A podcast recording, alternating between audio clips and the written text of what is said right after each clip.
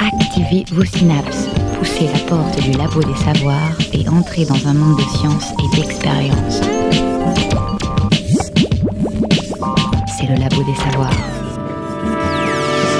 Bonjour à tous et bienvenue au Labo des Savoirs. Nous sommes très heureux d'enregistrer cette troisième émission en écho du projet de la trame du temps qui permet de ramener l'histoire de la vie à l'échelle de la ville. Aujourd'hui, après nous être intéressés au changement climatique à travers le temps, après avoir tenté de faire un grand récit des 540 derniers millions d'années, nous nous attaquons à une histoire particulière, peut-être un peu plus petite et qui sait plus vaste, celle des palmiers.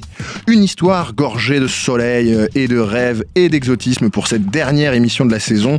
Du moins, euh, pour les botanistes européens, elle représente un certain Graal. En 1753, le grand naturaliste Karl von Linné n'en connaissait que 9 espèces et toutes étaient américaines. Prenez conscience de la chance que vous avez car vous, même si vous ne portez pas dans votre cœur l'amour euh, des plantes et du végétal, vous avez déjà vu plus d'espèces de palmiers de vos propres yeux que l'un des fondateurs des sciences naturelles. Pour ceux qui ne le savent pas, l'émission du Labo des Savoirs est enregistrée à Nantes, l'un des grands ports qui a vu partir tant de bateaux vers les côtes baignées de soleil et les paysages sculptés par les palmiers. Imaginez un marin breton embarquant euh, sur un trois-mâts au cœur du XVIIIe siècle. Il n'a pas encore National Geographic pour lui montrer depuis son enfance des images des pays lointains. Seules les histoires que racontent les vieux marins du quai de la Fosse sont arrivées à ses oreilles. Il doit attendre des semaines de voyage au grand large pour entendre enfin crier terre et apercevoir enfin au loin ces côtes sublimes de sable fin et ces arbres qui font rêver les cocotiers. Pour beaucoup d'Occidentaux, les plages du Jardin d'Éden sont peuplées dans leur imaginaire de cocotiers, mais prenez garde de ne pas faire une sieste à l'ombre de ces parasols naturels, car chaque année, ils tuent 15 fois plus que les requins. Voilà, de quoi rendre un peu plus badass le règne végétal. Mais la famille des palmiers ne se limite pas aux écosystèmes côtiers, on les retrouve bien sûr dans les déserts où ils sont synonymes d'oasis, et surtout dans la plupart des forêts tropicales du monde où leur réelle diversité se dévoile. Avec moi en plateau des chroniqueurs de choc, comme chaque semaine, nous aurons euh, Valentin qui va nous parler un peu de la, structure des palmiers. Tu vas nous parler un peu de, de comment c'est gaulé un palmier? Oui, effectivement, je vais essayer de vous présenter les différentes parties du palmier et de vous expliquer en quoi c'est différent de la plupart des autres arbres qu'on connaît. Agathe a dans ses mains un petit euh, bijou. Quel est le, le, titre de ce livre dont tu vas nous faire une petite lecture Eh bien, ce livre s'appelle Le monde végétal et il a été euh, rédigé, si j'en crois en tout cas euh, la première de couve, par Madame Stanislas Meunier, euh, une dame donc. Et c'est important de le souligner, je pense, pour euh, l'époque. Écrit au 19e siècle, donc un, un document euh, d'archives. Nous aurons aussi euh, Marion qui nous présentera un petit peu plus l'utilisation de ces, de ces merveilleux arbres qu'on trouve partout sous les tropiques. Et pour finir, Cathy qui nous fera une espèce de petite revue des records. C'est complètement loufoque comme espèce en fait. C'est parti Écoutez la recherche et ses chercheurs au Labo des Savoirs. Comme d'habitude au Labo des Savoirs, nous avons des chercheurs qui nous accompagnent. Nous n'avons malheureusement pas pu les avoir en studio. Nous avons joint par téléphone d'abord Marc Janson, qui est responsable de l'herbier du Muséum national d'histoire naturelle de Paris et qui se trouve être spécialiste euh, de, des palmiers et qui pourra nous parler un petit peu plus des, collections euh, et de ses propres recherches. Nous avons également joint Frédéric euh, Tournet, qui lui est à Strasbourg, qui fait aussi partie des grands spécialistes français euh, sur cette essence végétale et qui est responsable des inventaires au jardin botanique de l'Université de Strasbourg.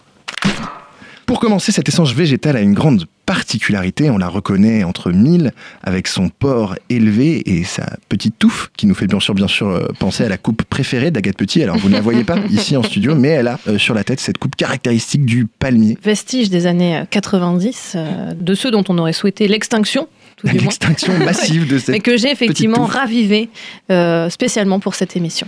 Et on comprend bien, hein, c'est absolument magnifique de voir euh, dans le paysage euh, ces espèces de grandes asperges avec pouf cette touffe euh, tout en haut. Alors elle est, elle est spécifique de ce bourgeon géant euh, qui est euh, vraiment à part dans le règne végétal. Valentin, est-ce que tu peux nous en dire un petit peu plus? Petit avertissement avant d'entrer dans le vif du sujet, il faut savoir qu'on compte approximativement 2500 espèces de palmiers dans le monde. De ce fait, tout ce que je vais dire dans ma chronique est vrai pour la majorité des palmiers, mais il y aura toujours une petite espèce pour faire la maligne et faire différemment. Donc garde à l'esprit que je parle de manière globale. Tout d'abord, les palmiers, aussi appelés Arecacea, n'ont pas à proprement parler de tronc. Les arbres les plus classiques ont un tronc constitué de plusieurs couches et produisent du bois tout au long de leur vie pour se développer en hauteur, mais aussi en épaisseur. De plus, les fibres constituant le cœur du tronc ne sont actives que quelques décennies. Par la suite, elles ne serviront qu'à maintenir le port du tronc. Chez le palmier, lui, le tronc est nommé stipe. Ce dernier est généralement non ramifié et a un diamètre bien défini. Lorsqu'un palmier pousse, il va d'abord épaissir son stipe jusqu'à atteindre la taille convenue pour ensuite seulement pousser en hauteur. Les fibres du stipe sont constamment actives contrairement aux arbres les plus classiques. L'avantage est de rendre le palmier plus résistant au feu, au vent et aux maladies. L'inconvénient par contre, c'est que le palmier est incapable de rentrer en dormance, l'hibernation version végétale qui permet aux arbres de survivre aux rigueurs de l'hiver. Et d'ailleurs c'est pour ça que les palmiers sont concentrés dans les régions tropicales ou subtropicales et que nous n'aurons jamais d'aller border de palmiers à Nantes. C'est à l'extrémité de ce stipe que l'on trouvera les feuilles des palmiers. On observe deux principales morphologies. Elles peuvent être palmées, c'est-à-dire que les feuilles sont disposées de part et d'autre d'un axe prolongeant le stipe, ou alors elles peuvent également être pennées, c'est-à-dire que chaque feuille est rattachée en un point central, au bout également d'un prolongement du stipe. Et c'est généralement à la base de ces feuilles que les fleurs du palmier se développent. Car effectivement, le palmier appartient à la famille des plantes angiospermes, c'est-à-dire des plantes à fleurs. ces fleurs ont une taille de quelques millimètres à quelques centimètres, ce qui explique l'impossibilité de trouver des bouquets de fleurs de palmier chez votre fleuriste. La pollinisation est d'ailleurs assurée uniquement par des insectes du type coléoptère, hyménéoptère, etc. Leur structure, des fleurs de palmier, mais aussi leurs fruits, ont des structures très différentes puisque selon les espèces, les fruits peuvent aussi bien être des noix de coco ou des dattes. Et donc ainsi, les palmiers se différencient nettement des autres arbres pour plusieurs raisons, comme nous avons pu le voir. Ce sont des végétaux très intéressants et nous avons encore beaucoup à apprendre sur eux, notamment par exemple sur les mécanismes qui permettent la longévité des cellules du stipe. Qui sait peut-être que les palmiers détiennent le secret du ralentissement de la vieillesse. Merci Valentin pour cette chronique qui nous permet de plonger un peu plus dans la morphologie très étrange euh, de ces végétaux. Je rappelle que la plupart des végétaux sont des colonies euh, d'individus. Un individu, c'est bien sûr un être vivant qu'on ne peut pas diviser en deux. Seulement, si vous prenez un chêne et que vous coupez le bout de ses branches, eh bien, vous pouvez replanter euh, ces petits bourgeons et faire mille arbres. Ce ne sont donc pas des individus au sens propre. Si vous avez un palmier dans votre jardin et que vous le trouvez un peu malade, ne tentez pas de l'élaguer en lui coupant la tête, parce que vous couperez le seul et unique bourgeon qui compose son anatomie. Alors pour plonger un peu plus encore hein, dans ce qu'est le règne végétal, euh, imaginez qu'un bourgeon, c'est un petit stock de cellules souches. Chez les animaux, les cellules souches sont au tout départ du développement de, l'animal et va prendre un plan d'organisation qu'il va euh, fixer avec des cellules qui sont ensuite spécifiées, des cellules d'os par-ci, des cellules de foie par là et euh, des cellules de peau à un autre endroit. Chez les arbres, ils produisent en permanence des nouveaux organes grâce à leurs bourgeons qui vont d'abord produire euh, des petites branches, puis produire des feuilles et à un moment déterminé euh, des fleurs.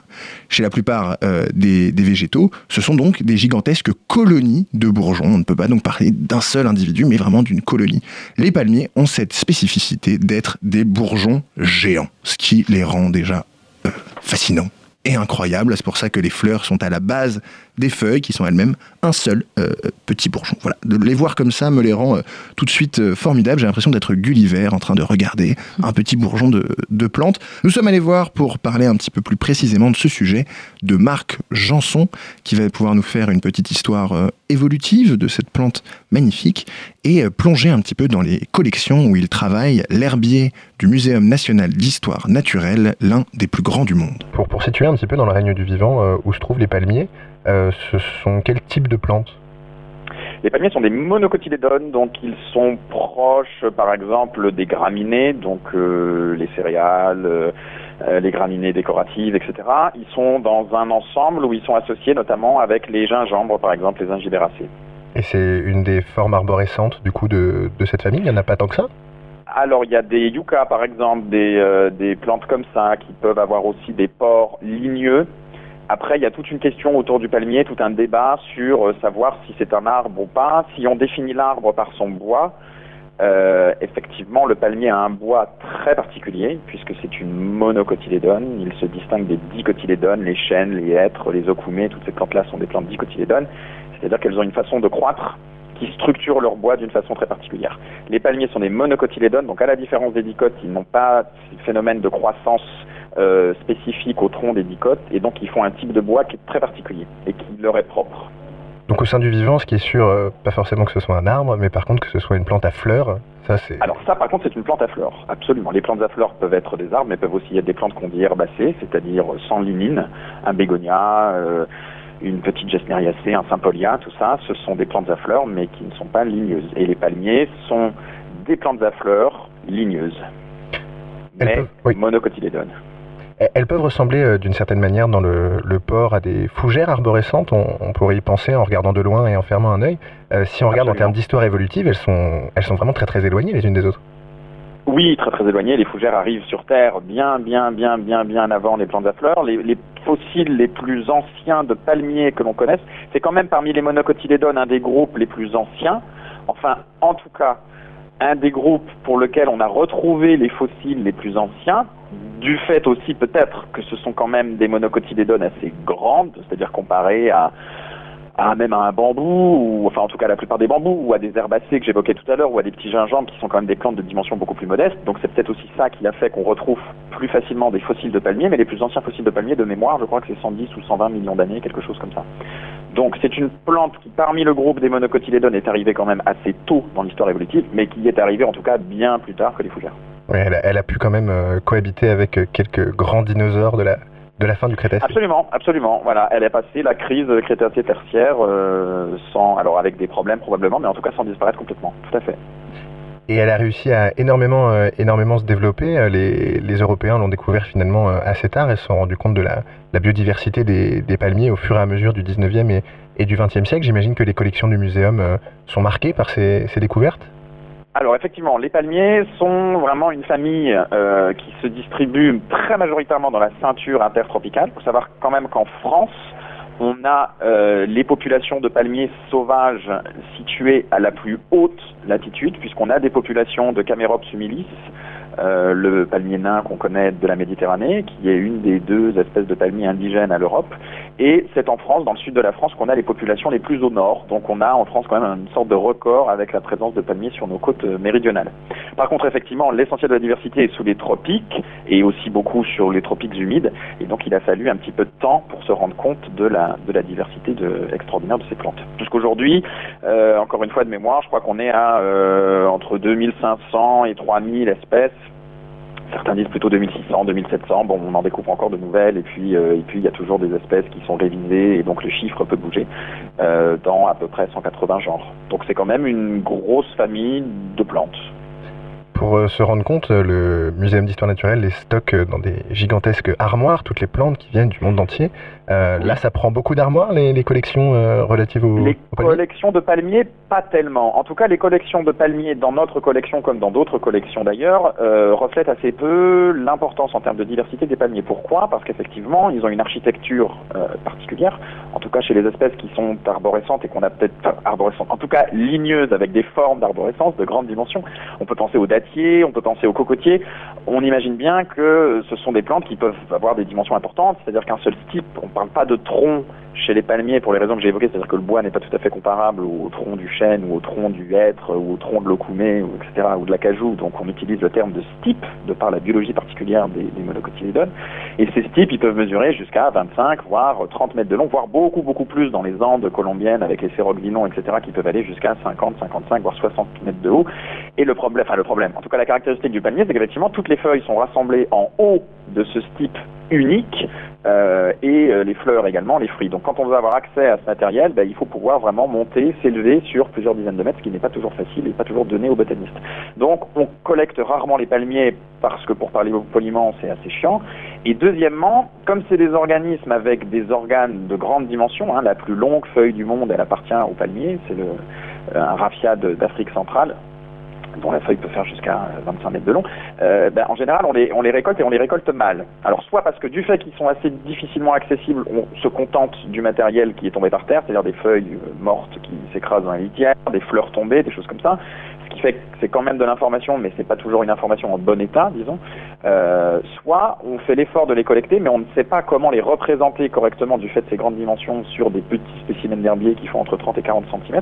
Et donc, c'est un peu le drame du palmier, c'est que soit il n'est pas collecté, soit il est collecté, mais très souvent il est mal collecté. C'est pour ça que c'est un peu une affaire de spécialistes et que souvent dans les collections d'histoire naturelle, eh bien, euh, les collections ne sont pas facilement euh, utilisables et en tout cas sont de très mauvais reflets de toute la diversité spécifique qu'on rencontre chez cette famille. Et pour qu'on se rende bien compte, euh, le gros des naturalistes est de pouvoir avoir accès à la biodiversité et, et ce travail se fait d'une certaine manière, de manière assez traditionnelle, en, en, continuant à faire des herbiers comme on le faisait au 18e, 19e siècle, même si la génétique voire est bien sûr... Au 16e siècle, voire au 16e voilà, siècle. Les premiers herbiers sont, sont, inventés au 16e et en gros la technique n'a pas changé. Et la technique ouais, Alors, reste la même, même si cette discipline est extrêmement dynamique et a été nourrie par énormément de choses euh, venant de la, de la, de la modernité, euh, il reste des, problèmes de pliage un peu, non Pour ramener une feuille aussi, aussi gigantesque. Comment on fait pour faire un herbier d'une feuille qui fait euh, une dizaine de mètres? Alors, pour faire un bon spécimen d'herbier, euh, il y, a des guides hein, qui ont été publiés notamment par John Banfield, qui est, toujours aujourd'hui, même s'il est en retraite, le plus grand spécialiste des palmiers au monde, qui travaille à Kew Gardens à Londres.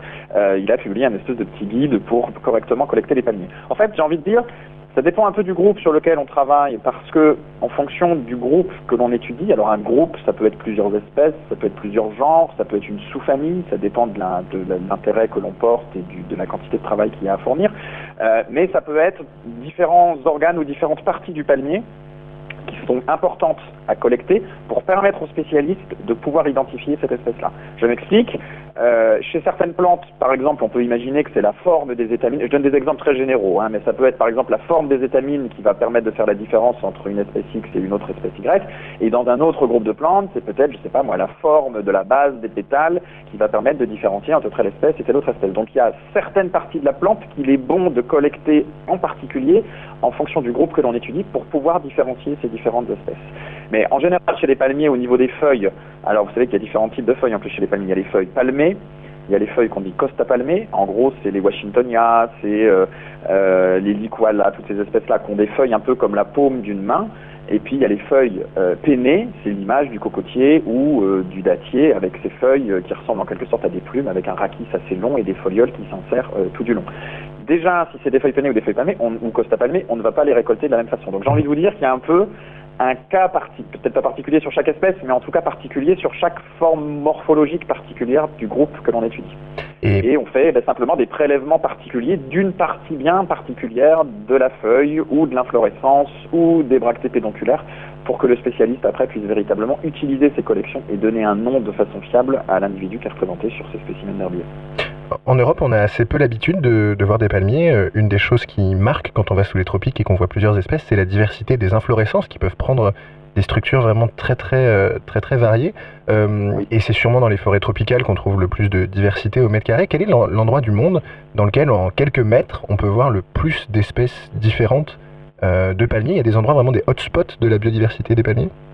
Alors, il y a des hotspots de la diversité des palmiers. Euh, pendant longtemps, c'est l'Amérique euh, centrale et l'Amérique du Sud humide qui, euh, on le pensait, rassemblait la plus grande diversité de palmiers. En fait, c'est parce qu'il faut aussi mettre ça en perspective avec l'activité scientifique qui a été faite sur ces différentes zones. On se rend compte qu'en Asie, tropicale, humide, Asie continentale, mais aussi Asie insulaire, Indonésie, etc., on a une diversité absolument exceptionnelle, mais qui a été moins utilisée euh, moins étudiés pardon, que, la diversité d'Amérique. Donc par exemple les palmiers du Vietnam. Alors c'est vrai que souvent quand on parle de palmiers, les gens imaginent des grands palmiers. Il y a beaucoup de grands palmiers. Il y a aussi des plus petits palmiers de sous-bois. En tout cas, c'est pas des plantes microscopiques. Hein. C'est pas des hépatiques, c'est pas des petits bégonias qui se cachent dans les rochers. C'est quand même des plantes en général qu'on voit bien, qu'on identifie clairement dans le dans le sous-bois ou, ou, en forêt. Euh, et pourtant, sur les dix dernières années, le nombre d'espèces de palmiers du Vietnam, par exemple, a été multiplié par deux tout simplement parce qu'Andrew Anderson de New York est allé au Vietnam, a collecté systématiquement les palmiers, a cherché à les identifier et en a nommé un, nombre d'espèces absolument exceptionnel. Donc bien que les palmiers soient souvent associés à des plantes facilement identifiables avec une architecture caractéristique, etc., eh bien il y a encore un travail extraordinaire de, de description des palmiers et Madagascar fait partie de ces zones aussi où on a une diversité de palmiers absolument étourdissante, euh, en contraste un petit peu avec l'Afrique continentale, qui est une zone où il y a de très nombreux palmiers en termes de nombre d'individus. Hein, on a tous les grands palmiers dattiers, etc. en tête, euh, mais où la diversité d'espèces est très faible par rapport aux autres zones tropicales du monde. Et Madagascar, c'est un petit peu, euh, c'est euh, un peu l'aspect d'intrus là au milieu, puisqu'il y a une diversité de palmiers absolument euh, exceptionnelle à Madagascar. Comme d'ailleurs une diversité de plantes dans son ensemble exceptionnelle à Madagascar. C'est dû en, partie à, son, à sa connexion avec l'océan Indien. On trouve par exemple des, des plantes carnivores euh, qui sont réparties un peu euh, des Nepenthes tout autour de l'océan Indien. On peut se dire aussi que c'est des plantes qui ont des facilités à voyager et qui peut-être en arrivant sur des zones insulaires ont pu, une fois arrivées, se, diversifier. Madagascar est déconnecté depuis très très longtemps. Il y a pu avoir beaucoup d'allers-retours dans... Oui, je pense que c'est les deux. C'est-à-dire qu'on a une base, quelques bases africaines, c'est-à-dire des genres plutôt africains qu'on retrouve à Madagascar. On a aussi ces genres indiens, etc., qu'on va également, quelques-uns en tout cas, retrouver à Madagascar. Et puis il y a aussi toute une quantité de genres mais même de formes biologiques, etc., qui sont absolument propres à Madagascar et qui sont probablement le fait d'un spécimen, d'une dérive génétique euh, sur le long terme en milieu insulaire qui est propre à fournir toute cette diversité. On peut penser à Hawaï, bien sûr Hawaï a un niveau bien inférieur de diversité de palmiers, mais on y trouve pourtant euh, des genres avec une diversité complètement exceptionnelle par rapport à d'autres zones du monde. Donc il y a vraiment un effet, à la fois c'est vrai, euh, apport africain ou apport asiatique en général chez les gros palmiers à gros fruits, on pense bien sûr aux cocotiers, mais il y en a d'autres, il y a des rogniers, il y a des choses comme ça qui peuvent effectivement se disperser sur de grandes distances, euh, mais il y a aussi l'insularité même de l'île qui joue comme une espèce de laboratoire de diversité biologique qui fait qu'on observe cette diversité aujourd'hui. Donc on peut euh, proposer à tous les grands voyageurs qui, partiront sous les tropiques de jeter un œil euh, à ces palmiers, euh, où qu'ils soient, et la, la, petite spécificité de chacun. Euh, on peut aussi aller les voir au muséum, il y en a quelques-uns dans les serres tropicales alors il y a des, des, des, palmiers effectivement dans la grande serre du muséum, sur le site du Jardin des Plantes. La plus belle collection de palmiers au muséum, elle n'est pas dans la grande serre, elle est dans les serres de Chèvreloup, hein, l'arboretum du muséum, qui est installé sur euh, une partie du parc de Versailles qui appartient au muséum et qui est la plus grande collection, la collection la plus riche au niveau européen euh, d'arbres, mais il y a aussi une partie euh, de la collection abritée sous serre et la collection officielle des palmiers au muséum est conservée à Chèvreloup. Merci beaucoup. La science toutes les sciences au Labo des Savoirs. Ah, comme on le disait avec Mac Janson, n'hésitez pas à aller visiter tous les euh, jardins des plantes de France. On y voit des choses superbes et ça aiguise votre regard sur les merveilles que la nature met à votre disposition. Mais le mieux, c'est bien sûr d'aller un peu partout sous les tropiques pour aller les voir et commencer à détailler les spécificités de chacune. Alors partez par exemple dans les grandes forêts de Bali, de Java, de Bornéo et vous n'y verrez finalement pas du tout la même chose que si vous allez à Madagascar ou au milieu de la forêt amazonienne. Rappelons-nous que ce patrimoine qui nous vient des millions d'années est un cadeau offert à nos yeux ébahis. Nous sommes allés voir euh, Frédéric Tournet, euh, également botaniste et également chercheur, qui tente de préserver la beauté de cette diversité et de la montrer à voir aux Européens sans avoir besoin d'avoir un bilan carbone euh, digne d'Agathe Petit qui voyage en permanence partout en France avec son avion privé.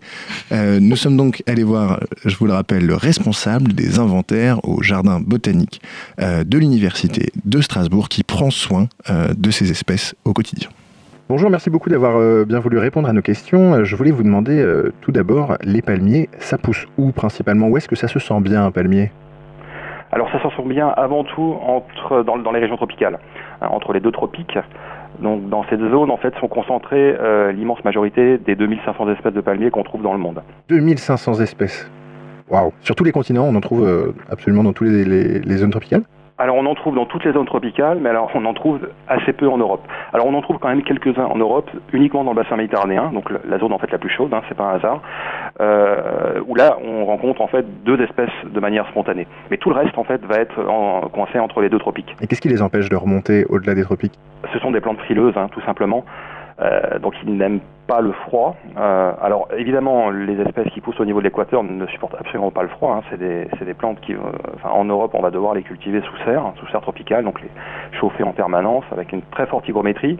Néanmoins, quelques espèces en fait progressent en fait, enfin ont progressé vers le nord, dans l'hémisphère nord ou vers le sud dans l'hémisphère sud, et elles en fait bah, connaissent un petit peu les gelées ou le froid, et donc vont pouvoir être cultivées en fait en plein air euh, mais vraiment dans des zones euh, pas trop froides non plus. Hein, donc souvent les, les, zones à climat océanique ou euh, méditerranéen. Et c'est quoi le problème physiologiquement avec cette plante? Pourquoi elle n'arrive pas à résister au gel par rapport à d'autres plantes qui, qui, y arrivent? Alors elle est persistante hein, déjà. C'est-à-dire que les, les, palmiers, en fait, les, les, arbres que vous voyez dans, dans, dans, nos climats tempérés, la plupart d'entre eux sont des espèces en fait qui sont caduques, donc en fait qui vont tomber leur feuillage l'hiver, qui vont monter en repro, la sève, la sève va descendre, vont avoir une activité un petit peu au ralenti, alors que les palmiers pas du tout. En fait, ils vont pousser quasiment tout le temps, euh, et donc ils, ne vont absolument pas supporter en fait euh, un abaissement de la température qui va faire geler les tissus tout simplement.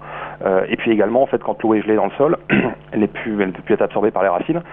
Donc en fait les plantes vont aussi mourir de, de soif entre guillemets parce que l'eau n'est pas disponible, elle est gelée tout simplement. Ça a généralement besoin de beaucoup d'eau un palmier?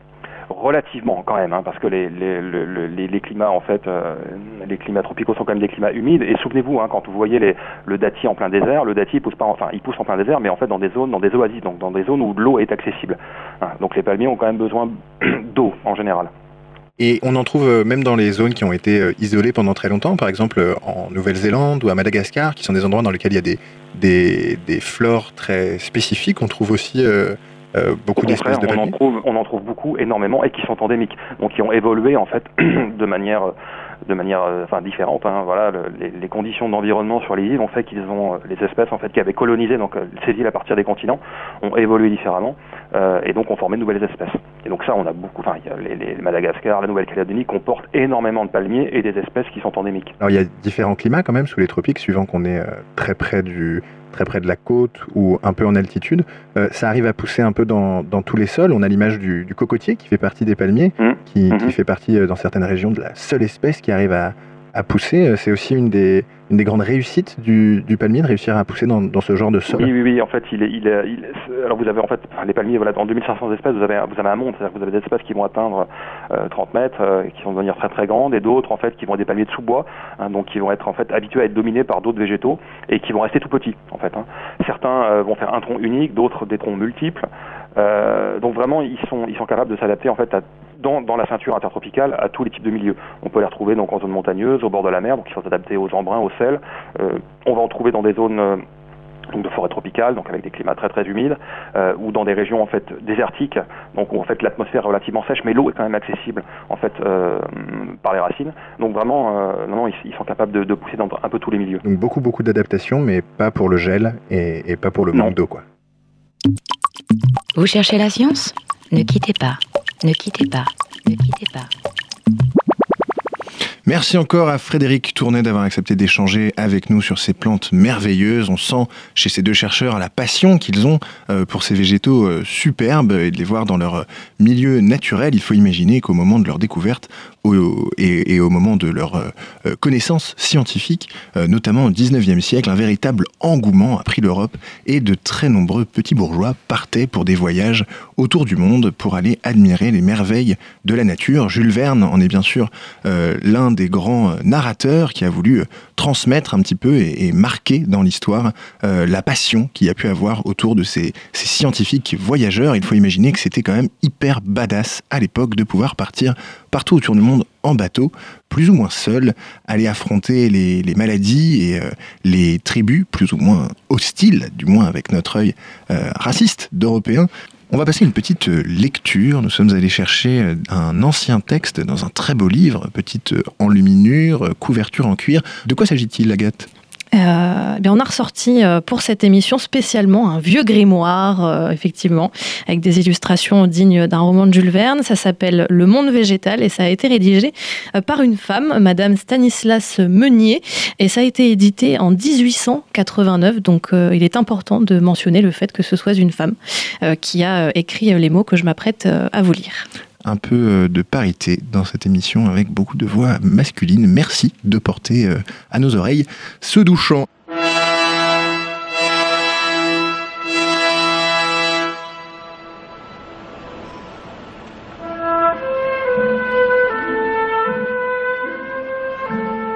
L'histoire du cocotier des Seychelles emprunte un intérêt particulier aux erreurs traditionnelles qui l'ont précédé.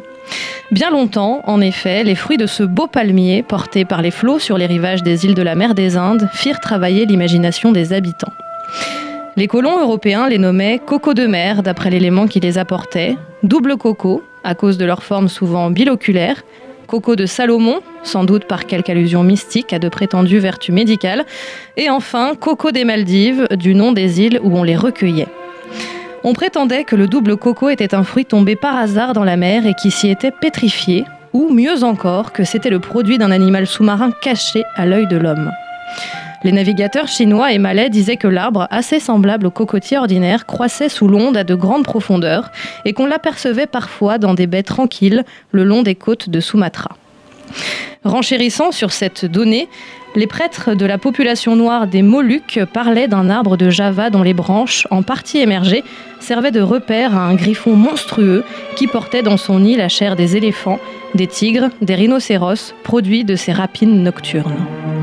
D'ailleurs, les vagues alentour de l'arbre attiraient puissamment les vaisseaux et livraient à la voracité du monstre les infortunés mariniers.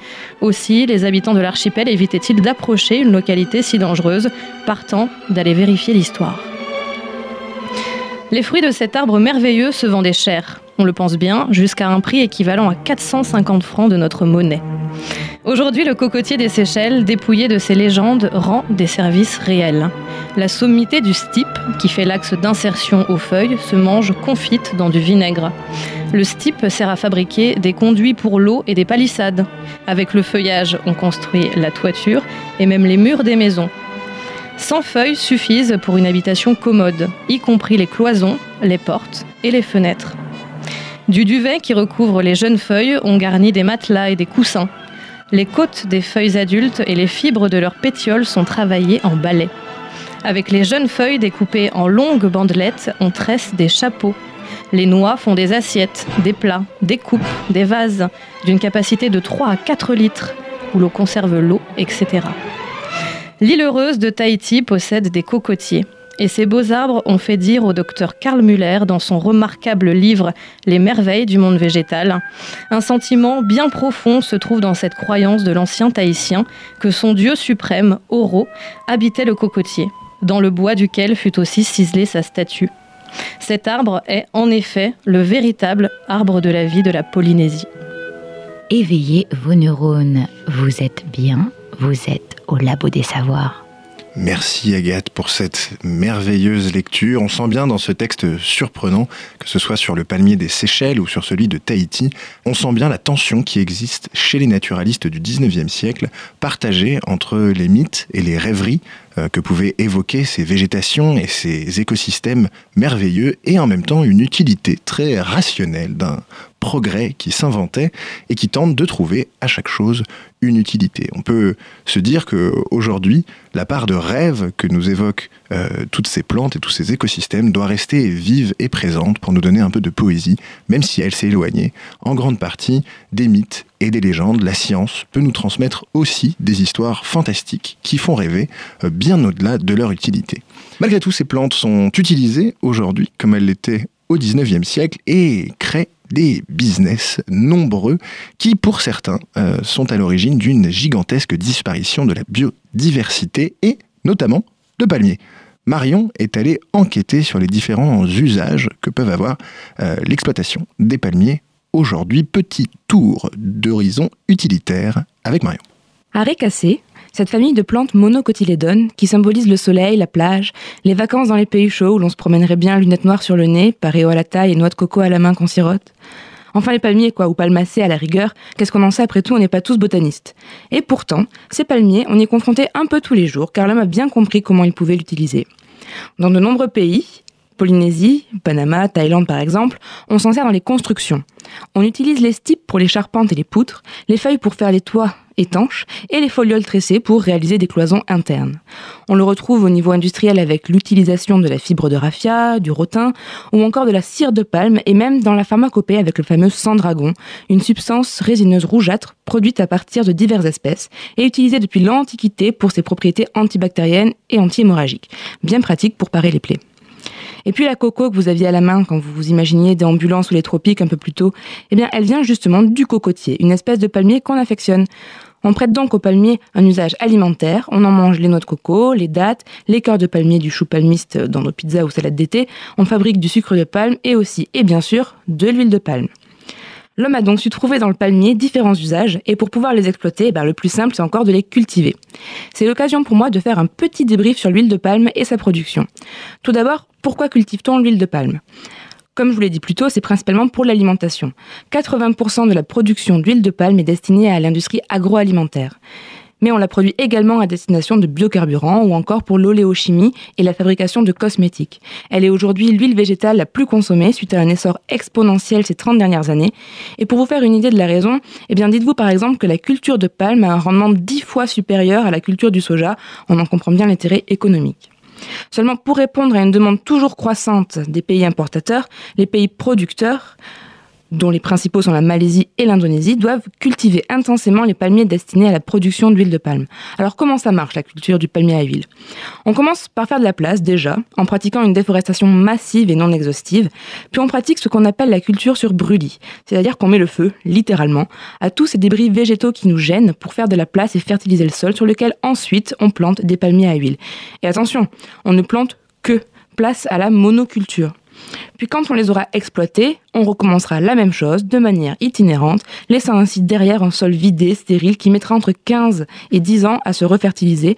Mais bon, pas le temps d'attendre, toujours plus de palmiers pour toujours plus d'huile, pour toujours plus de Nutella. Puis, que se passe-t-il ensuite? Avec la déforestation massive et les brûlis, on détruit des zones humides, des tourbières, qu'on assimile à des puits de carbone, on détruit des habitats d'une faune diversifiée, et alors me direz-vous, eh bien, en détruisant les zones humides et une forêt dense au profit d'une monoculture, on détruit un système de purification de l'air, ce fameux poumon de la planète. On réduit considérablement la surface d'échange entre les feuilles et l'atmosphère, surface de circulation de tout un écosystème au passage, et donc moins de résorption de CO2. Et avec ça, en mettant le feu partout, eh bien, on dégage encore plus de gaz à effet de serre. La balance est claire. L'Indonésie est ainsi devenue le troisième producteur de CO2 de la planète, derrière les États-Unis et la Chine. Et ça ne s'arrête pas là. Des études menées en Malaisie estiment que la conversion de 50 hectares de forêt en monoculture de palmiers à huile entraîne la perte de 820 espèces d'arbres, mais également une réduction de 80% à 90% du nombre d'espèces d'oiseaux, de papillons, de mammifères, etc. Bah oui, si on met le feu à votre maison ou qu'on la rase, il y a peu de chances pour que vous y restiez. Alors, vous allez vous déplacer à la recherche d'un nouvel endroit où habiter, proche de toute commodité si possible, pour subvenir à vos besoins, sauf que si cet endroit est trop loin trop petit pour accueillir tout le monde ou qu'entre-temps il vous arrive quelques mésaventures, il se peut que ce nouvel Eldorado, ben, vous ne le trouviez jamais et que vous mouriez, tout simplement. C'est ce qui arrive par exemple à Laurent Houtan, une espèce classée sur liste rouge par l'UICN dans la catégorie en danger critique d'extinction. Plus de quoi se nourrir, plus de quoi s'abriter, et faute d'habitat, ils se retranchent souvent dans les plantations où ils seront tués ou capturés pour être vendus illégalement à des parcs d'attractions peu scrupuleux.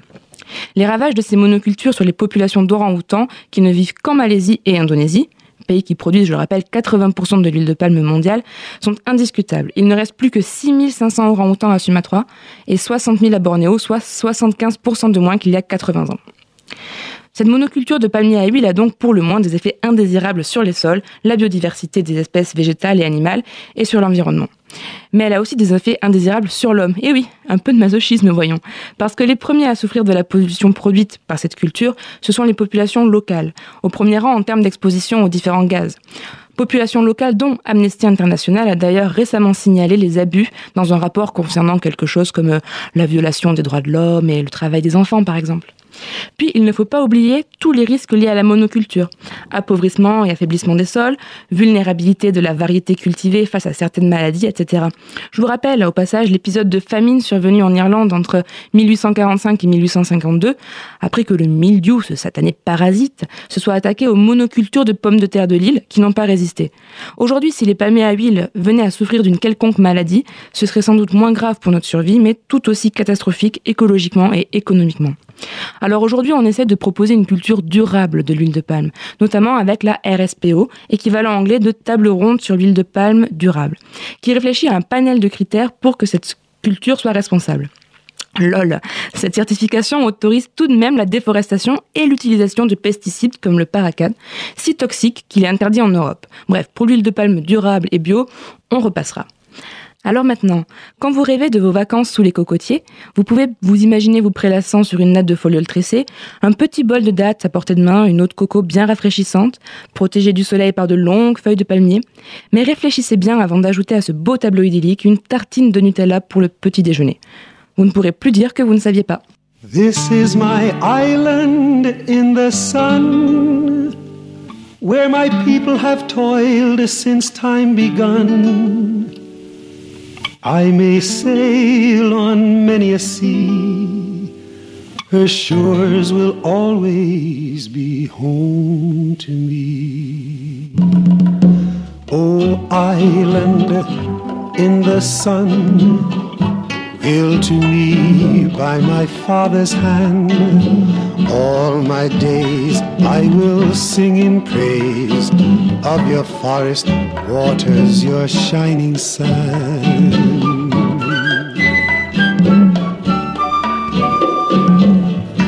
As morning breaks, the heaven on high, I lift my heavy load to the sky. Sun comes down with a burning glow, mingles my sweat with the earth below. Oh, island in the sun, built to me by my father's hand. All my days I will sing in praise of your forest waters, your shining sun.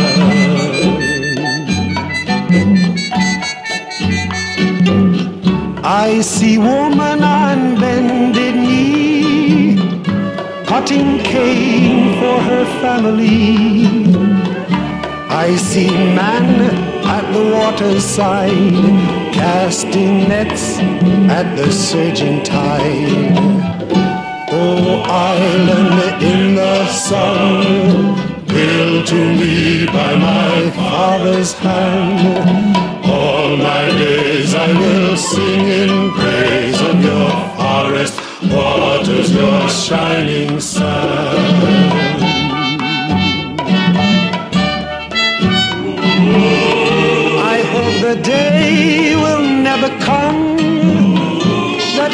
can't awake to the sound of drum.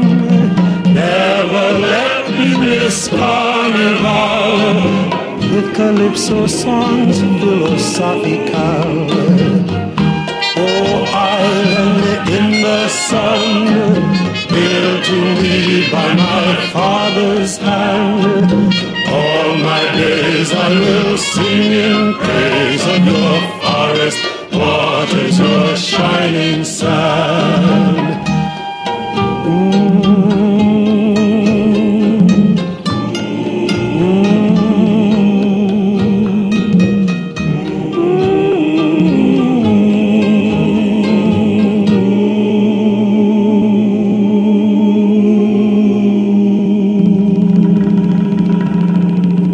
My Island in the Sun de Harry Belafonte. Ça sent bon les tropiques, mais on est bien conscient que notre jolie île sous les tropiques, si elle est du côté de l'Indonésie, est un petit peu en train de se faire transformer euh, à grands coups de culture sur brûlis et de plantations géantes d'huile de palme.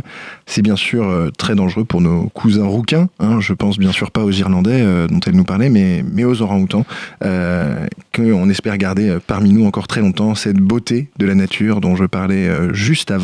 C'est en partie pour ça que nous avons choisi de ramener euh, parmi nous, ici en Europe, euh, des palmiers, la plupart des palmiers qui sont plantés euh, sur nos côtes, qui font un peu triste mine, qui font un peu, qui font un peu la gueule, j'ai envie de dire. Parfois, hein. parfois, parfois. ça dépend. ça dépend. Il y Dans- a des endroits où ils ont l'air, en tout cas, sur la saison estivale, de s'être bien adaptés. Ils ont l'air, ils ont l'air un petit peu. Je pense à ceux qui sont en, en Vendée. J'ai une pensée euh, émue pour tous ceux qui sont en Nord-Bretagne et qui doivent vraiment souffrir là où ils sont. Ouais.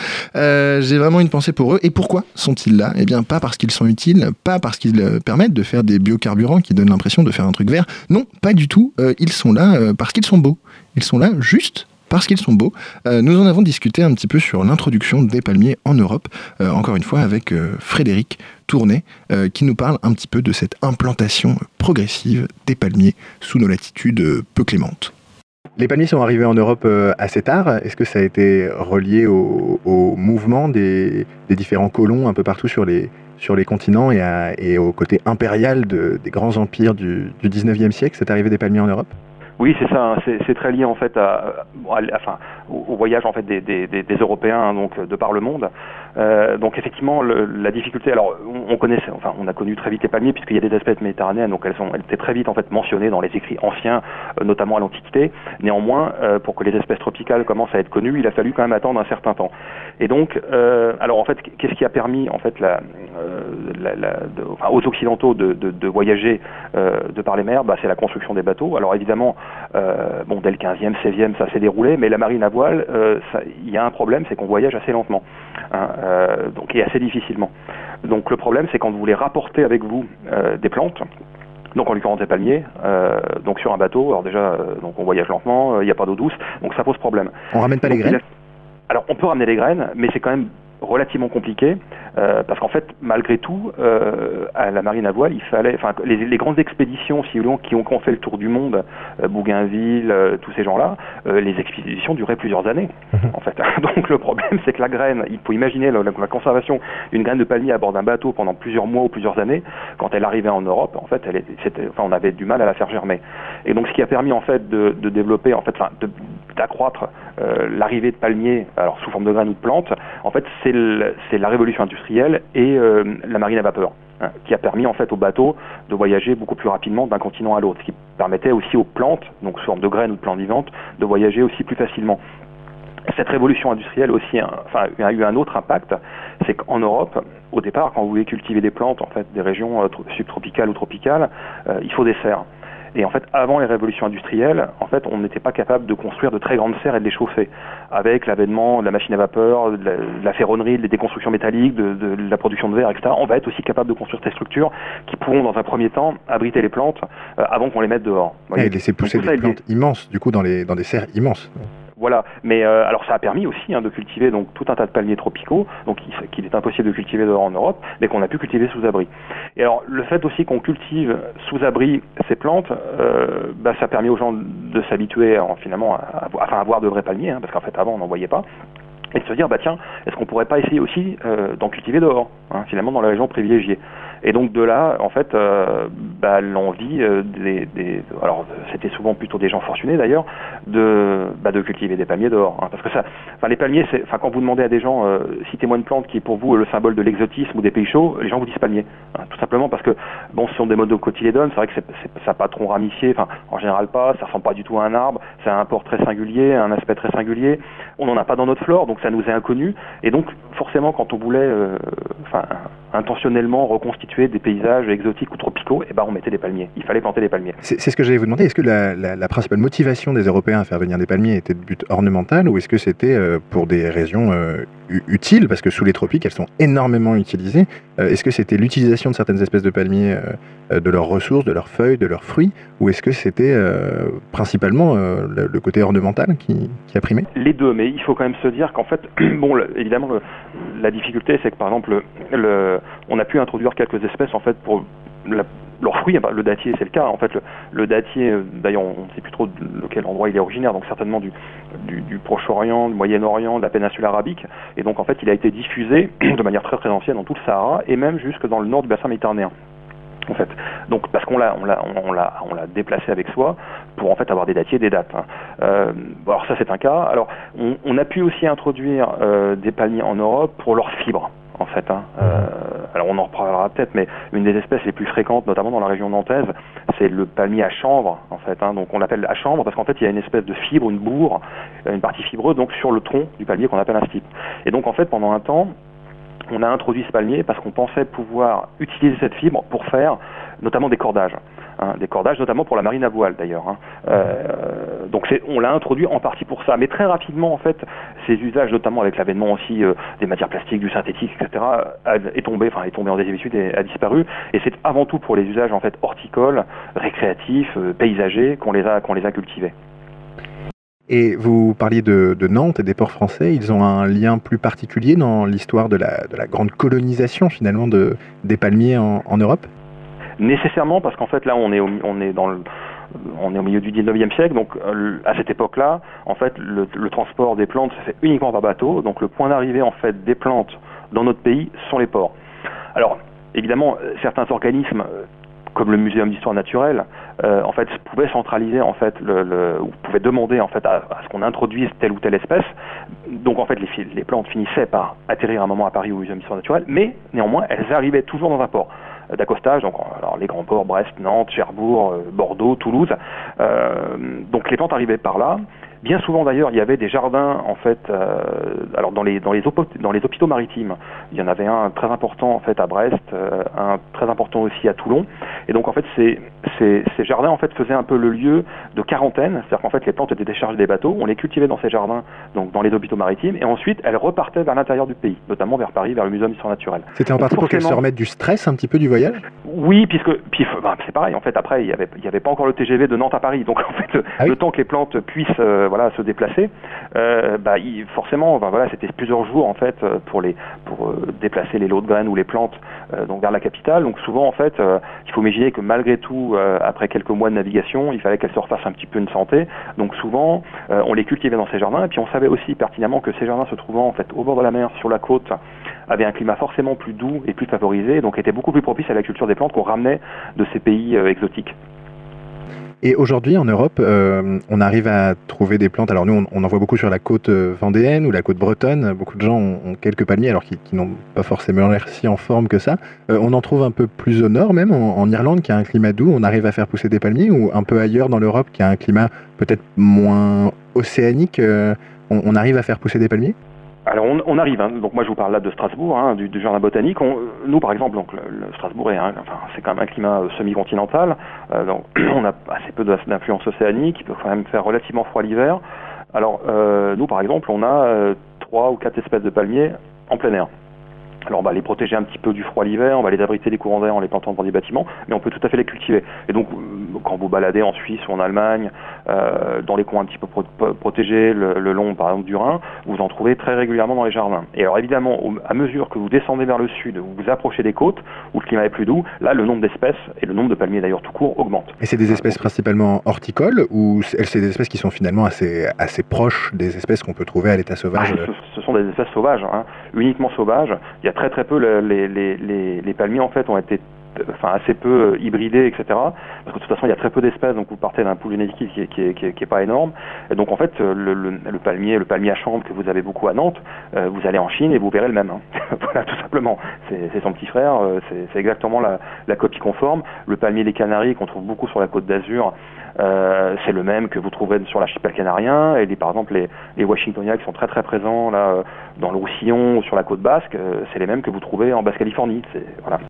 Hmm, c'est finalement une histoire de, mondialisation, les, palmiers dans les zones tempérées. Vous, vous conseillez quand même aux gens d'aller les voir dans leur milieu naturel euh alors ça, n'a rien, enfin évidemment ça n'a rien à voir. C'est-à-dire que nous effectivement aujourd'hui, ce sont des plantes d'agrément, donc vous allez trouver dans les jardins, en alignement dans des parcs, le long des rues, euh, le long de la Croisette à Cannes hein, ou à Nice. Hein, c'est vraiment, voilà, vous les voyez dans des, dans des souvent d'ailleurs dans des, dans des environnements urbains alors qu'effectivement dans, dans, la nature c'est pas du tout ça. Ils sont ils sont ils sont euh, ils sont dans des milieux forestiers, euh, ils sont dans des zones en fait euh, subdésertiques, dans des régions dans, dans des zones d'oasis, dans des dans des maquis méditerranéens, enfin voilà dans des milieux comme ça donc où, où l'homme n'est absolument pas présent. On les, on les, imagine souvent assez isolés, les palmiers, soit une seule espèce le long d'une plage, ou alors une seule espèce dans, le, dans, dans, un oasis. Il y a des milieux dans lesquels on peut avoir plusieurs dizaines d'espèces de palmiers dans, la, dans le même écosystème?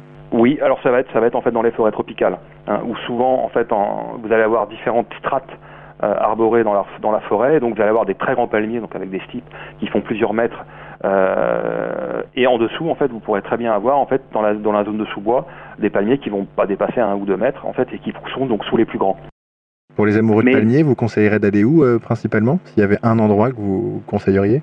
Alors là, c'est extrêmement difficile parce qu'en fait, la, la moi en tant qu'amateur de palmiers rustiques, je vais avoir tendance plutôt à, privilégier en fait, euh, parce que ce qui est très intéressant, par exemple, c'est quand vous cultivez les palmiers dans votre jardin, c'est de les voir dans la nature.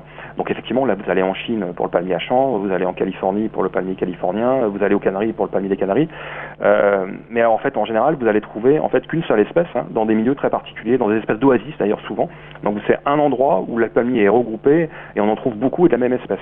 Par contre, effectivement, les espèces tropicales, euh, alors là, voilà, c'est des milieux extrêmement intéressants aussi. C'est des forêts très diversifiées. Vous allez avoir plein plein d'espèces de palmiers, mais c'est des espèces que vous ne pourrez jamais cultiver aussi. Euh, donc c'est différent. Ouais, c'est un, peu- un peu de tristesse de se dire qu'on ne pourra pas les ramener Voilà, avec soi voilà. et qu'on est obligé de les laisser. euh, Parce que je trouve, enfin, moi je, je- je suis responsable de collection dans un jardin botanique, je trouve toujours assez intéressant, c'est de, c'est de, c'est pareil pour les arbres, hein, je veux dire, de voir un arbre d'Amérique du Nord qu'on a nous, on peut avoir des exemplaires centenaires qui, font, euh, qui font 20 mètres de haut, euh, mais bon voilà, il est dans un jardin botanique, au milieu de nulle part, dans une ville, euh, avec des, autour de lui des espèces qui ne côtoient jamais dans la nature, et c'est vrai que les voir dans la nature, formant des grands ensembles, en fait, avec des, des petits, des grands, des moyens, des vieux, des jeunes, c'est complètement différent. Bienvenue au Labo des Savoirs. Attention, recherche en cours. Nous avons donc la chance de voir quelques palmiers en Europe, mais des palmiers bien rabougris, ce qui éteint un peu dans notre imaginaire la curiosité qu'on pourrait avoir pour cette essence végétale fascinante, qui, à bien des égards, a de nombreux records à quel point euh, ces palmiers peuvent être fantastiques et merveilleux. Cathy, c'est à toi. Il mesure 30 cm. Ça paraît rien comme ça, mais pour vous, Maxime, et pour la science aussi, ça veut dire beaucoup. Car ce petit palmier qui ne paye pas de mine est l'air de rien le plus vieux palmier du monde. Enfin, c'est sa graine en fait, qui en fait le plus vieux palmier du monde. Elle a été découverte lors de fouilles dans le désert de Judée par des Israéliens en 2005. Et les scientifiques la datent à plus de 2000 ans. Ils l'ont fait germer et tadam La stipe a pointé le bout de ses feuilles. À savoir que avant ça, la plus vieille graine qui avait réussi à germer, c'était un lotus chinois de 1200 ans. 30 cm, c'est aussi la taille que devaient faire ces palmiers qui ont commencé à germer au 19e siècle et qui font aujourd'hui 8 mètres de haut et 5 d'envergure. Ils sont passés par le château de Versailles, puis le jardin du Luxembourg à Paris. Rien que ça. Avant d'être déplacés plus près de nous, à la Terra Botanica, le jardin botanique pédagogique d'Angers. Et oui, le temps a eu raison d'eux. Ils ont été abîmés par des impacts de balles de la Seconde Guerre mondiale. Le végétal non plus n'y a pas échappé lors de la libération de Paris en 1944. La vraie raison, c'est que le Sénat n'arrivait plus à gérer leur croissance. Vous en connaissez, vous, beaucoup, des plantes en Europe qui prennent 20 cm par an? Je vous la joue psychodrame là, mais en fait, euh, 8 mètres pour un palmier euh, sous les tropiques, c'est walou. Mais chez nous, on l'aura compris, c'est déjà pas mal. En vérité, les plus grands palmiers du monde font 55 mètres de hauteur. L'un d'eux se situerait à Roncesvalles, dans le département Tolima, en Colombie. Son âge est estimé entre 100 et 150 ans. Il s'agit d'un Ceroxylon indiense olé, qui, soit dit en passant, est une espèce en voie d'extinction. 55 mètres, c'est pas mal quand même, mais ça paraît minuscule quand on sait que certaines feuilles de palmier peuvent atteindre 25 mètres de long, sur 4 mètres de large. Il faut savoir que 25 mètres, c'est 8 étages quand même. Il s'agit des feuilles du Raphia regalis, et ce sont les plus longues du règne végétal. Enfin, tout ça, ça paraît presque normal quand on sait que l'un des fruits du palmier s'appelle une coco-fesse. Et qu'en plus, c'est la plus grosse graine du monde. Associez cette idée. Coco-fesse, une vingtaine de kilos. C'est tout pour moi. Merveilleux tour d'horizon des euh, plus grands records qu'ont euh, les palmiers. L'un des plus beaux records, sûrement euh, des noix de coco, c'est qu'ils sont présents dans beaucoup, beaucoup, beaucoup de chansons, et notamment une de mes préférées qu'on trouve dans la BO de Réservoir Dog. Je pars bien sûr de Put the Lime in the Coconuts. A coconut, bought a what paid for a lot. She put the lime in the coconut, she drank a bowl up. She put the lime in the coconut, she drank a bowl up. Put the lime in the coconut, she drank a bowl up. Put the lime in the coconut, she called the doctor, woke him up and said, Doctor, is there nothing I could take? I said, Doctor, to relieve this bellyache. I said, Doctor, is there nothing I could take? I said, Doctor, to relieve this bellyache. I said, Now let me get this straight. Put the lime in the coconut, you drink a bowl up. She put the lime in the coconut, you drink a bowl up. She put the lime in the coconut, you drink a bowl up. She put the lime in the coconut, you called the doctor, woke him up said, Doctor, is there nothing I could take? I said, Doctor, to relieve this bellyache. I said, Doctor, is there nothing I could take? I said, Doctor, to relieve this bellyache. Put the lime in the coconut, you drink them both together. Put the lime in the coconut and you feel better. Put the lime in the coconut, drink a bowl up. Put the lime in the coconut, you call me in the morning.